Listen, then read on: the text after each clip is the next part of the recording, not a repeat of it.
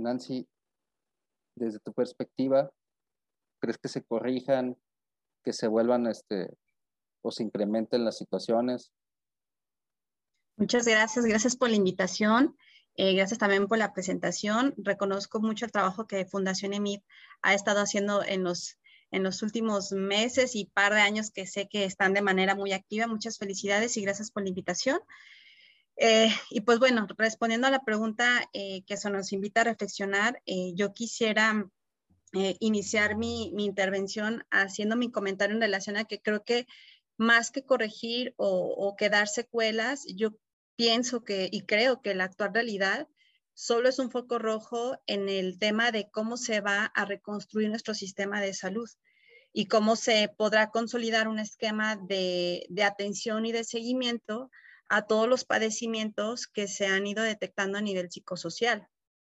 Eh, yo creo que la, si hablamos de relativa normalidad, solo solo marca la pauta para tomar nuevos hábitos y nuevas formas de ver el mundo, porque creo que también esta experiencia nos ha invitado a ver o a tener una perspectiva diferente de cómo es la vida.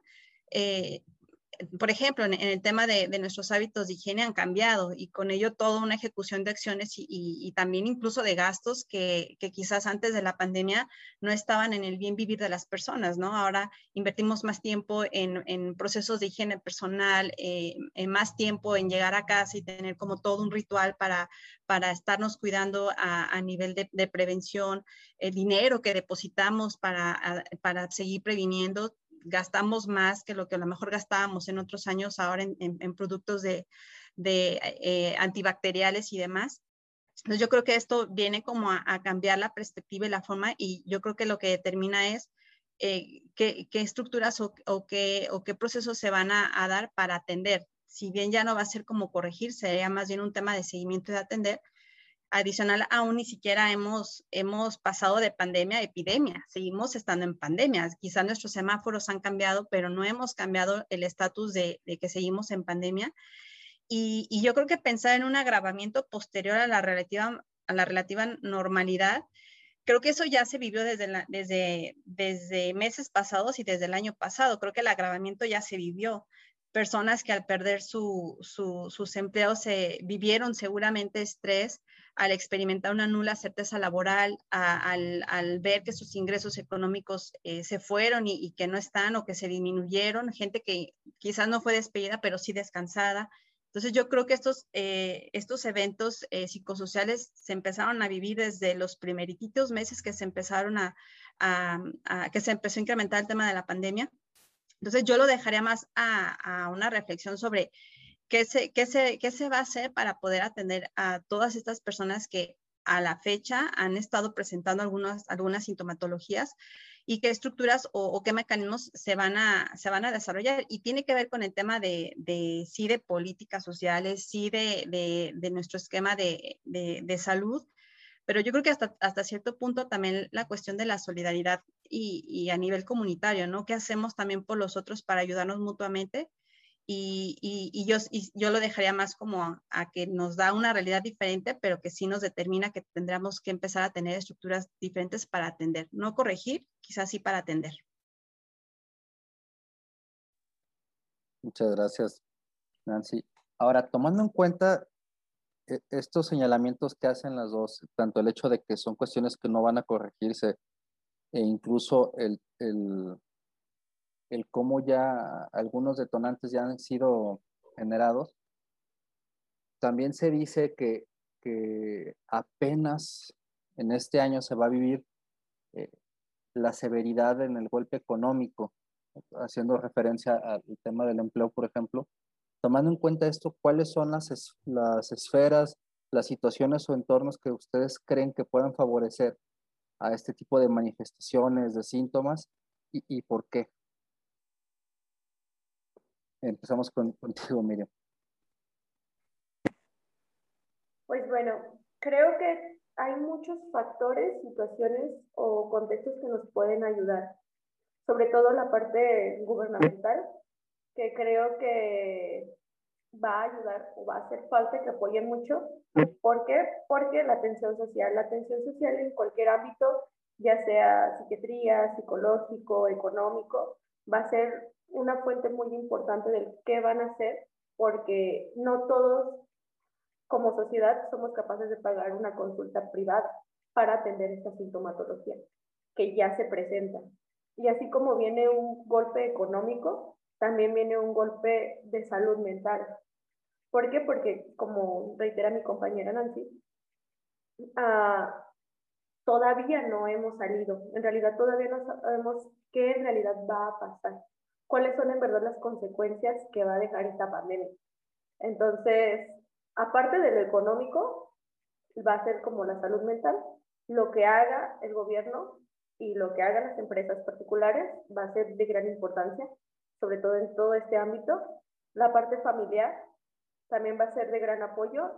las redes afectivas o sociales que tengamos van a ser muy importantes para las personas que tienen una sintomatología un poquito más grave, por así decirlo, y pueden generar un apoyo o una red de conexión.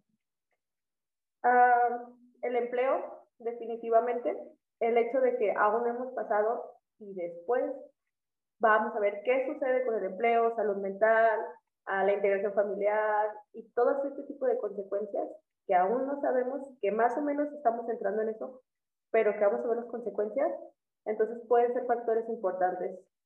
Atención social, familia, uh, círculo social, empleo, economía, creo que son de los factores más, más importantes o los vínculos más importantes que puede tener una persona y de ello también conlleva esta, esta sintomatología aumente o disminuya para las personas.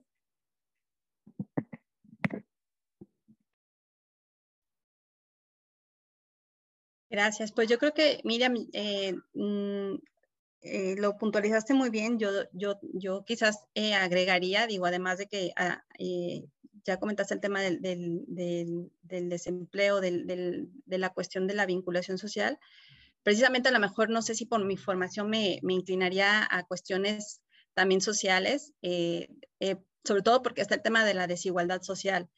Si de por sí eh, somos un país que en algunos aspectos somos considerados en vías de desarrollo, en otros sí que ya estamos con, con, con, mucho desarrollo, aún así seguimos siendo un país con, con mucha desigualdad social y yo creo que si ya veníamos eh, con algún lastre en este tema, pues el tema de la economía vino a impactar también eh, eh, en estas cuestiones de la desigualdad social, pensando en que realmente sí genera estrés en una persona el que no tenga los recursos económicos para acceder a servicios de salud de cualquier índole. Si, si por ejemplo, si presentan COVID y no tienen ni siquiera para solventar un, un tanque de oxígeno, pues además de la situación deficitaria económica de lo que implica la pérdida de la salud en temas de, duelo, pues también el, estrés de no tener dinero suficiente para solventar tus tratamientos, creo que sí puede ser un entorno, una situación que puede seguir incentivando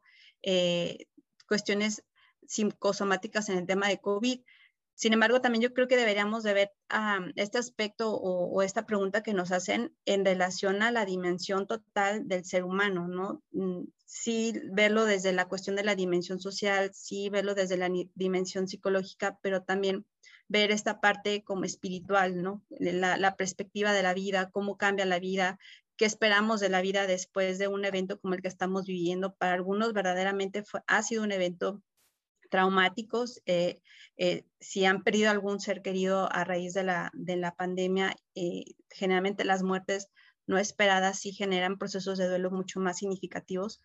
Y en este sentido yo creo que, que la dimensión espiritual mm, o de trascendencia también se ve afectada y puede ser también una dimensión del ser humano que puede tener implicaciones en, temas de, de, de, patologías o más cuestiones psicosociales creo que también hay, algo que, que se tendría que seguir cuidando o que, o que puede ser un entorno que puede favorecer que se sigan dando este tipo de manifestaciones, pues es la cuestión del teletrabajo. Muchas empresas han acoplado ya eh, el tema del teletrabajo como algo fijo, no tanto por el tema pasajero de la pandemia, sino que se ve también o se vio que muchos, eh, muchas personas son también productivas desde casa y entonces muchas empresas están adoptando ya esta cultura de, de, del por qué no implementar de manera permanente el teletrabajo y eso puede provocar que las relaciones interpersonales en el trabajo pues sigan eh, sin fortalecerse, no que no existan, pero sí que se fortalezcan la mayoría coincidimos eh, que estando presente en el trabajo se favorecen relaciones interpersonales también sanas. Entonces yo creo que también estos aspectos del teletrabajo van a seguir y creo que es algo que se tendrá que estar cuidando para no favorecer más, más este tipo de sintomatología. Y, eh, sobre, y el último punto que quizás yo agregaría, pues el tema de la educación. Hoy por hoy sabemos que el tema de la pandemia vino a, hacernos saber que ciencia y tecnología es indispensable para el desarrollo de los países y frente a una situación como esta nos dimos cuenta de que no todas las personas tienen acceso a los mismos recursos para poder estudiar, a los mismos recursos tecnológicos para poder acceder a sus clases en línea y que entonces en relación a eso no puedes acceder y desistes y desertan. Entonces, eh, de hecho, eh, hay cifras de ya cuántas personas realmente van a regresar o no a sus, a sus clases presenciales y cuántos se quedan también en la parte de desertar. Entonces, yo creo que son dimensiones que también se pueden tomar en consideración en relación a que si no se cuidan, pueden seguir eh, favoreciendo que se sigan presentando algunas sintomatologías en temas de, de de padecimientos psicosociales. Sí, claro, sobre todo esta parte que nombras mucho de la, del home office y de la parte de las escuelas, es verdad, la parte de los aumentos de horario, el hecho de que las empresas llevaran el trabajo a casa o la escuela fuera a casa, creo que también aumentó mucho los horarios que le dedicamos a alguna actividad que en realidad no le dedicábamos tanto tiempo, entonces dejamos de hacer otro tipo de cosas o el misma convivencia con nuestra familia ha disminuido, entonces eso también empieza a generar un poco de ansiedad o algún tipo de sintomatología. Gracias, Nancy y Miriam. Ahora, tomando en cuenta esto que, que hace mención, que, que son fibras a, mi forma de ver muy sensibles, el tema de la convivencia familiar, el cómo el gobierno nos puede apoyar o, o la situación en cómo se puede abordar la, más bien cómo se puede abordar esta situación, el tema de la espiritualidad, este, el cómo se ha vuelto más eficiente la gente, cuáles son las, en el trabajo, cuáles son las recomendaciones que tú le podrías hacer a las personas que están viviendo o a las personas que estamos viviendo esta situación para disminuir o, erradicar, si así podemos llamarlo, este, toda esta sintomatología que, que hemos estado presentando, me incluyo entre, entre ellos. Este, ¿Qué es lo que nos podrían decir? Miriam. Creo que mi respuesta muy clara en la que yo me manejo, la verdad es que yo recomendaría mucho asistir a un profesional. Creo que podemos asistir, la familia es un gran apoyo, la parte social es un gran apoyo, la parte como espiritual definitivamente es un gran apoyo, pero creo que las personas que estamos listas o preparadas para atender a personas con este tipo de sintomatología somos los profesionales de la salud mental, los psicólogos, los psiquiatras, uh, diferentes áreas que trabajan este, esta área. La verdad es que una de mis recomendaciones sería mucho asistir Ah, la parte gubernamental tiene terapias o tiene profesionales muy económicos como DIF, como civiles, como diferentes tipos de hospitales públicos. Tal vez sabemos y somos conscientes que nuestro sistema de salud no es tan bueno, pero creo que asistir una vez al mes mínimo o tener alguna observación o alguna evaluación de algún profesional de la salud que se dedica a esto, que estudió para esto, puede ser de gran ayuda.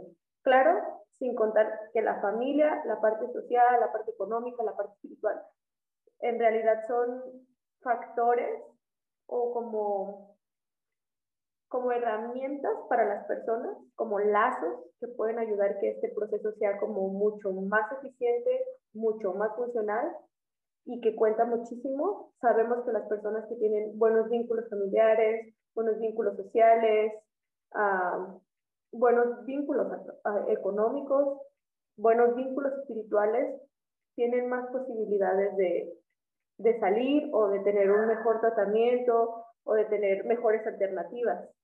Pero sin embargo creo que asistir a un profesional sería una de las recomendaciones primordiales que yo daría como para todos.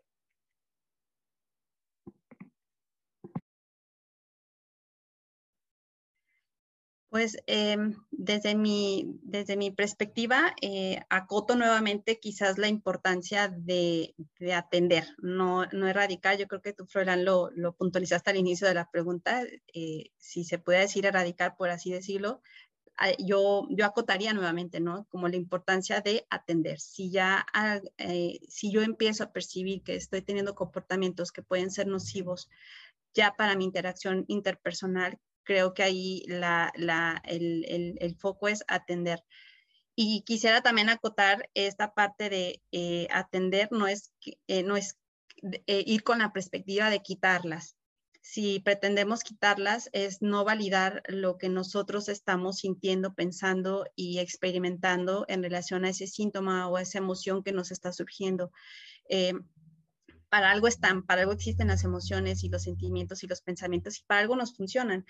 Eh, aquí es como eh, algo que siempre manejo, no son buenas ni malas, simplemente son y para eso y para, para, un objetivo cumplen nuestras emociones y los sentimientos. Entonces yo creo que aquí más es atender, atender qué, qué determina o qué detona esa emoción, ese sentimiento o ese síntoma, si lo, si lo queremos eh, manejar así y, validando o, teniendo esta perspectiva de, no quitarlas, sino de experimentarlas, de vivirlas, entender, analizar y ver qué puedo aprender de esto y cómo puedo volverme más resiliente, creo que mi mayor recomendación entonces es, primero, escucharme, dar quizás un paso a una idea de una introspección personal y, reflexionar realmente o darme como estos espacios de reflexión personal, eh, eh, como técnica puede ser cómo inicio mi día o cómo cierro mi día, escucharme primero, validar lo que, lo que me está sucediendo y puede incluso funcionar que si aún no, llego como a este grado de conciencia y no tengo toda esta capacidad de autoevaluación, incluso vale la pena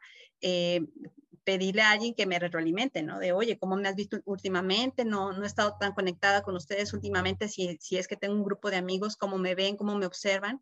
Quizás estar abiertos a la retroalimentación y el cómo nos ven nosotros nos puede permitir tomar eh, partida de si hay algo que queremos trabajar o si hay algo que nos está moviendo. Eh, y yo creo que lo principal es eh, pedir ayuda, buscar ayuda y sobre todo accionar energía para acudir a la ayuda. porque podemos verbalizarlo, pero hacerlo implica ya una asignación de energía y eso determina mucho el que nosotros podamos encontrar cambios de conducta en nosotros mismos y sobre todo, como, como dice Miriam, generar estas redes de apoyo tanto personales como a nivel institucional. E institucional no es nada más el plano gubernamental, sino que hay en la red de asociaciones civiles, eh, en, incluso a nivel comunitario. Hay organizaciones sociales que ni siquiera llegan a temas eh, de, una estructura eh, organizacional, pero por ejemplo, eh, mm, por decir así, sabemos que existen, por ejemplo, los grupos de neuróticos anónimos, ¿no? Ni siquiera están constituidos como tal legalmente en cada comunidad, pero existen. Entonces, quizás como red de apoyo buscar qué hay en mi comunidad, a dónde me puedo acercar. Y yo creo que si, si validamos que estamos frente a una situación que nos muestra que hay muerte, que hay pérdida de salud y que eso al final nos hace ver vulnerables, no está mal. Eso simplemente nos muestra que somos seres humanos y que somos vulnerables y que estamos expuestos a cosas que nos pueden doler o que nos pueden afectar. Pero creo que la vulnerabilidad también es parte de nuestra dimensión como, como ser humano y, yo creo que pedir ayuda no empobrece, enriquece y solamente como tips, un tip eh, que puede funcionar y con esto cierro, hay una trabajadora social eh, contemporánea eh, americana que se llama Brené Brown, Brené Brown, y ella hace una acotación sobre, sobre, la, eh, sobre el poder de la vulnerabilidad, ¿no? Cómo nos puede mover el, cuando nos sentimos vulnerables y cómo podemos detonar el tener cambios a nivel personal y que nos pueden llevar a tener una vida mucho más saludable y relaciones interpersonales mucho más fructíferas. Muchas gracias, Miriam, Nancy. Ahora pasamos a la cuarta y última pregunta. En base a tu experiencia personal y profesional y derivado de esta sensación de fragilidad que nos ha generado la, la pandemia, mm, ¿qué comportamientos a mediano plazo podía presentar la juventud mexicana? Y aquí quisiera que, de ser posible, nos pudieran hacer mención de, esto, tomando en cuenta el, panorama en el que la persona no, no acuda a, a, un profesional de la salud o ni siquiera este, quiera recurrir a la ayuda, o tal vez ni siquiera se está dando cuenta que, que tiene un problema, ¿no? ¿Cuáles creen ustedes que sean los comportamientos a mediano plazo que podría presentar la juventud mexicana? Miriam. Creo que de todas las preguntas, yo no trabajo con adolescentes, mi población a la que yo me, yo me especialicé es en adultos, y creo que de todas las preguntas, esta fue la pregunta que más me hizo reflexionar. Creo que en realidad sí me puso a pensar el impacto como profesional de la salud, como una persona que también tiene un entorno donde también hay adolescentes, donde convive con adolescentes y donde personas tienen hijos adolescentes. Entonces creo que esta fue una de las preguntas que, que en realidad me hizo pensar en el contexto y las consecuencias que puede traer esta pandemia. Desgraciadamente vivimos en un país con muchísima desigualdad social y de género. Creo que esta respuesta la puedo contestar desde muchos ámbitos porque personas muy pobres, desde la comodidad de personas que tenían el acceso a todos los servicios y todavía sus papás podrían seguir pagando una escuela particular y ellos seguían tomando sus clases normales con internet, perdón, con aire acondicionado, con toda la comodidad del mundo. Y también pensaba en adolescentes que en realidad no tienen recursos que, como comentaba mi compañera Nancy, que tuvieron que dejar la escuela porque las herramientas que tenían en casa ya no eran las suficientes como para seguir estudiando. Las personas que sus papás se dejaron, quedaron sin empleo, ellos mismos quedaron sin empleo porque sabemos que es un país donde hay una alta población de adolescentes ya laborando eh, tanto que estudian y laboran o han dejado estudios y se convirtieron solo en, empleados. Entonces sabemos que en nuestra sociedad hay un gran número de, de, empleadores que contratan adolescentes, el consumo de sustancias. Ah, me puse a pensar en los adolescentes que tienen el acceso, que, que tienen las herramientas para así solucionar el conflicto de pandemia los adolescentes que afrontaron un duelo, tanto en condiciones económicas muy buenas, donde pudieron sus familiares estar en, en situaciones muy cómodas, tanto en, en, familiares que ni siquiera tuvieron acceso a, a un sistema médico para ayudar a, a, combatir, por lo menos a intentar a combatir este tipo de, virus. Entonces, esta pregunta en realidad me hizo pensar en muchos panoramas porque en México se encuentran todos los panoramas y creo que esta pandemia nos hizo darnos cuenta de esto, que en México hay muchos panoramas dependiendo en la zona o el lugar de desde donde lo veamos. Entonces, pensar en consecuencias sería muy complicado porque estamos aquí aún y ver a nuestros adolescentes el afrontar, porque sabemos que aún los adolescentes están en proceso de construcción que en realidad muchas de las cosas con las que ellos están afrontando son lo que nosotros como adultos les estamos enseñando. Entonces, eso influye mucho. ¿Qué tanto están los adultos preparados para afrontar esta situación que les estamos dejando a nuestros adolescentes para afrontarla dependiendo en el giro, en el ámbito donde se encuentren? Entonces, esto sí me llevó mucho la reflexión, porque después estos adultos que consumen sustancias, que se quedaron sin desempleo, que vieron violencia dentro de sus hogares, que sufrieron violencia dentro de sus hogares, que tenían o no recursos para comer, la, el desempleo, los sistemas de salud, que sufren ansiedad, que ni siquiera lo saben, que ni siquiera son conscientes que pueden estar presentando algún cuadro sintomático de alguna enfermedad mental, en realidad son nuestros futuros adultos. Entonces, ¿qué herramientas? ¿Cómo los veo? ¿Cómo, cómo a corto plazo los veo la verdad es que dependiendo. Veo a, muchas personas que desgraciadamente por el ámbito de violencia van a terminar inmersas en, en, la parte de narcotráfico, van a terminar inmersas en el ámbito de adiós educación. No hubo para educación, entonces laboro con un salario menos que mínimo porque sabemos que existen para sobrevivir. Veo adolescentes con familias muy jóvenes, veo adolescentes con cuadros de adicciones tal vez muy elevados, veo a jóvenes alcohólicos. En realidad son muchas las consecuencias dependiendo de dónde nos pongamos a mirar. Porque en realidad los adolescentes fueron como un punto clave, porque sabemos que a los niños les tendemos a poner mucha más atención. Desgraciadamente los adolescentes, por la etapa, porque creemos que son difíciles, porque ah, ya están grandes, porque a veces están chicos, porque muchas situaciones, en realidad va a haber muchas situaciones muy críticas y va a ser nuestra población que hay que ponerle mucha más atención, porque al final a los niños se les puso mucha atención por la parte escolar, que hay que estar con ellos, hay que sentarnos con ellos, y a los adultos que ya tenemos un sistema neuronal ya estructurado, pero y los adolescentes que están en formación, que están aprendiendo, que, de qué se rodearon, cuáles fueron sus herramientas.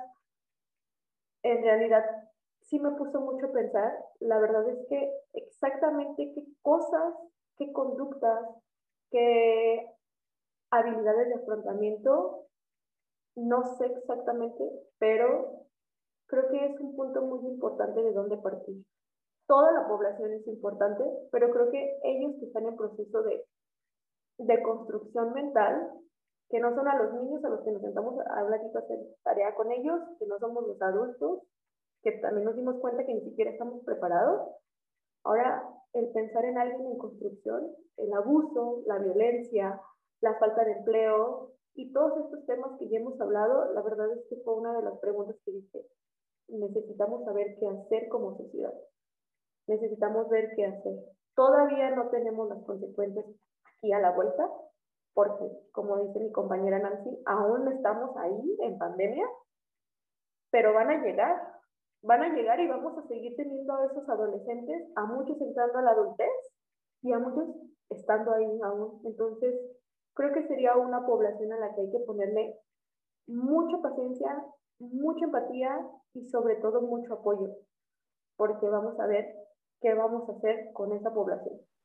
Muchas gracias, Miriam. Nancy. Gracias. Fíjate que yo coincido con la idea de, de Miriam respecto a que no podemos predecir el futuro realmente eh, mm, pretender saber cómo van a ser los comportamientos del ser humano, pues el, ser humano es un, universo y el ser humano es inacabable. Todo el tiempo está aprendiendo, todo el tiempo está en crecimiento y todo el tiempo está generando conocimiento y no podemos predecir cuáles son los comportamientos exactos que va a tener. Podemos tener patrones de conducta, eso sí, eso quizás, y, y es lo que nos determina seguir generando información y conocimiento. Por eso también yo me atrevería a decir que no podemos conocer todos los comportamientos, pero sí yo pude detectar cinco que, me gustaría compartirles y también el por qué lo creo así. La primera creo que eh, puede ser que se incentive eh, a, mediano plazo en los jóvenes eh, un comportamiento que derive más en este tema de, de la poca conciencia sobre el estatus de la pandemia. Quizás por esta idea de que a lo mejor estamos en semáforo verde, ya estamos como más libres de cuando realmente eh, el tema de un color en, un semáforo no determina realmente el estatus de la pandemia, como lo comentaba al inicio. Entonces yo creo que esta, este comportamiento de, de, vivir en relación a que, a, a, que la pandemia ya pasó, que ya estamos como en otra fase, creo que sí puede ser determinante a mediano plazo eh, en creer erróneamente que, que, ya no estamos bajo una situación eh, crítica. Eh, otro comportamiento que yo creo que, que, tendría que cuidarse y, que puede mermar a, a, mediano plazo, el tema de cortar con la rutina social y de forjar o de fortalecer las relaciones interpersonales en casa o con estos grupos de interés que puedan ser más cercanos. Por ejemplo, grupos eh, de amigos, los grupos de, eh, no sé, amigos y compañeros de la escuela, amigos y compañeros del trabajo, eh, cortar con esta rutina social o creer que, o encontrar que quizás es más fácil o, que me la paso mejor no saliendo de casa o encontré la delicia de estar en casa y estar frente a la televisión o frente a, a los videojuegos, me es mucho más cómodo y más fácil pudiera ser, porque muchos conocimos las mieles de a lo mejor evitarnos salir de casa para trasladarnos al trabajo a la escuela, pero ahora que estamos volviendo paulatinamente es como que, ay, ya empiezo a extrañar el que nada más me levantaba y me bajaba a mi, a, mi computadora y trabajaba, ¿no? Ahora, es, o ahora implica ya salir, hacer una rutina para salir, socializar, salir y saludar al vecino, llegar a tu trabajo y saludar a los compañeros. Creo que sí puede ser un comportamiento que si no se cuida el tema de la rutina social, puede, puede mermar a, a, mediano plazo el tema de, de, cómo vamos a responder a nivel psicológico las cuestiones que nos determinan el tema de la pandemia. Eh, un tercero eh, es el fomento a los recursos emocionales. Si bien Miriam lo acotó muy bien, el, eh, en, en, en, la etapa de, de, la juventud vamos forjando nuestras, nuestros recursos emocionales.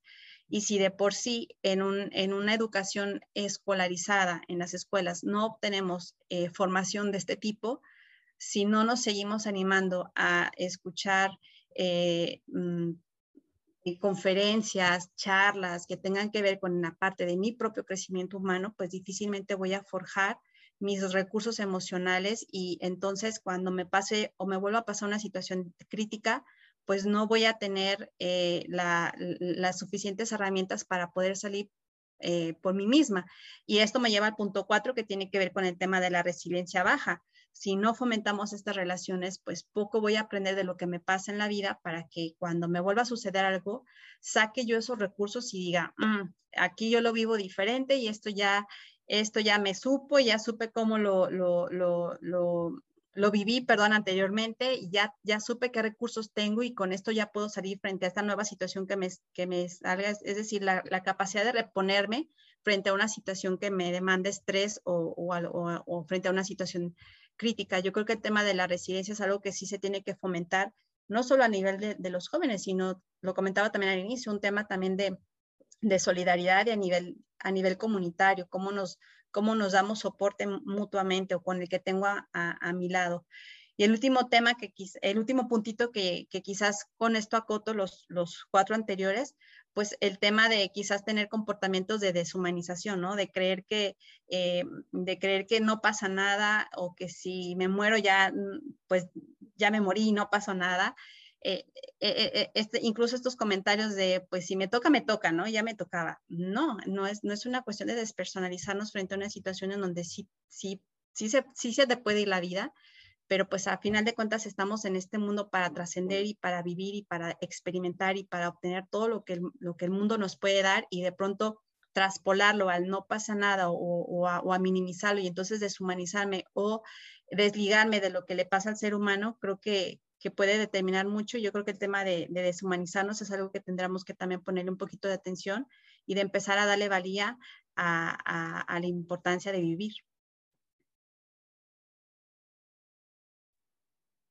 Muchísimas gracias, Miriam Nancy. Eh, digo, después de escuchar estas opiniones, puntos de vista que ambas nos comparten, los cuales a nivel personal puedo decir que me, me aperturan el, el panorama un poquito. Este, las invito, si, si es posible, a que nos puedan compartir una última reflexión, un último consejo para, para aquellos que nos escuchan, para nosotros, respecto a cómo, cómo tomar esta, esta situación que hoy en día estamos viviendo y que yo creo que vamos a seguir pasando durante un tiempo. Nancy. Claro que sí, pues mira, yo cerraría con, compartirles que eh, tenemos ya una historia con esta experiencia de la pandemia eh, eh, y ahora tenemos algo que contar. Ahora sí tenemos como esta, esta apertura de que nos tocó vivir esta experiencia muy significativa y ojalá nosotros que estamos en esta etapa de la juventud lo que, ojalá que lo que contemos sea una historia donde el discurso sea encaminado eh, al tema del autocuidado de la salud, a la solidaridad, a la resiliencia comunitaria, donde en común busquemos eh, ese bien mutuo, ¿no? Eh, o el bien común, por decirlo así. Y en relación a la importancia de validar nuestras emociones y, y pensamientos o sentimientos, eh, mm, cierro mi comentario eh, en, poner especial atención en, nuestra salud mental. Simplemente aquellos vínculos que nos puedan volver a conectar con nosotros y con la vida, eh, insisto, las emociones y, los pensamientos y los sentimientos no son buenos ni malos, ahí están y simplemente son. Y esto nos lleva siempre a un camino de autoconocimiento donde podemos fortalecer todas nuestras dimensiones como ser humano y, sobre todo que nos lleven a trascender y a vivir sanamente y plenamente. Yo creo que esta experiencia nos lleva a apropiarnos más al gusto y al, y al amor a la vida y quizás eh, hasta el discurso puede sonar como, como muy utópico, ¿no? Pero al final de cuentas, eh, estas experiencias tan, tan significativas y, tan dolorosas donde ha muerto muchísima gente, en donde se eh, han cortado proyectos, metas, creo que esto nos debería de llevar incluso a volver a plantear nuestro propio proyecto de vida y, y, a cómo empezamos a entender con esta nueva realidad la vida y cómo podemos seguir viviendo eh, con lo que nos ha dejado la pandemia, con lo que nos está dejando una nueva realidad, pero sí quizás regresar a lo que muchos añoramos y muchos extrañamos, pero creo que paulatina y responsablemente. Gracias, Nancy. Tus redes sociales rápidamente, nada más para aquellos que quisieran este, seguirte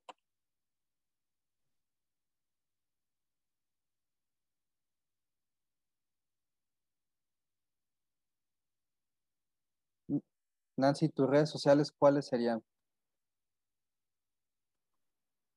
Perdóname, se me trabó un poquito. Ah. Eh, estoy en Facebook, en Facebook como Najemba Mesa, eh, Twitter NJ Mesa y les puedo dejar mi correo electrónico por si alguno me quiere eh, contactar, nancy-t-s.com. Me pueden escribir eh, y ya si eh, quieren contactar y, ahí fomentar un diálogo más directo, pues con todo gusto les puedo proporcionar mi teléfono personal y pues yo quedo atenta y, muchísimas gracias. Gracias, Nancy. Miriam, este, ayúdanos a, cerrar con, tu comentario, con, con algo que nos puedas dejar a, resumidas cuentas y tus redes sociales también, por favor. Claro que sí. Pues creo que esta pandemia nos hizo darnos cuenta de la importancia de la salud mental. He escuchado a muchas personas decir que sí es importante, que pues que sí hay que tomarla en cuenta. Muchas personas que la desmeditaban o la desmeditábamos desde algún punto de vista, nos dimos cuenta que pues termina siendo incapacitante, igual que la salud física, igual que la salud financiera.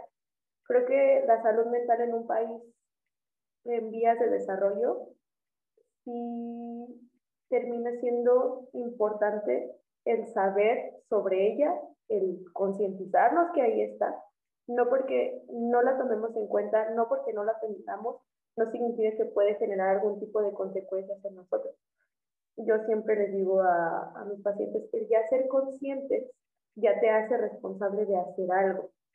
Entonces creo que esta pandemia nos da y nos hace darnos cuenta que los estilos de vida que llevamos y las condiciones en las que vivíamos tal vez no eran las mejores y que definitivamente de aquí como mi compañera Nancy lo comentaba, necesitamos llevarnos aprendizajes para la vida. ¿Por qué? Porque necesitamos ser conscientes cómo afrontamos esta situación para reproducirla o futuramente, ya sea de manera funcional o ya sea de manera disfuncional, siendo cada uno responsable de ser conscientes de cómo afrontamos la vida. Entonces, creo que este momento puede ser un ancla socialmente, individualmente para retroceder y creo que peor aún, si no somos conscientes, podemos hacer exactamente lo que hacíamos.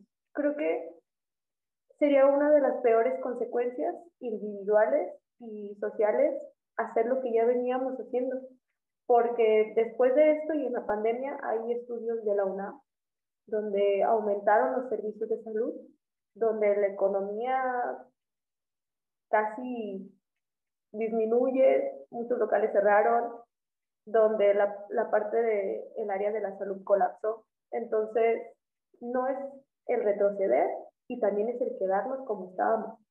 Necesitamos avanzar paulatinamente, poco a poco, irnos adaptando a las nuevas condiciones, porque definitivamente va a haber nuevas en muchas situaciones. Y creo que necesitamos adaptarnos. La resiliencia y los aprendizajes para la vida respecto a lo que vivimos, cómo la afrontamos, nuestros vínculos, nos va a hacer un hincapié y una reflexión sobre qué hice, qué pude hacer y qué puedo mejorar, individual y como sociedad.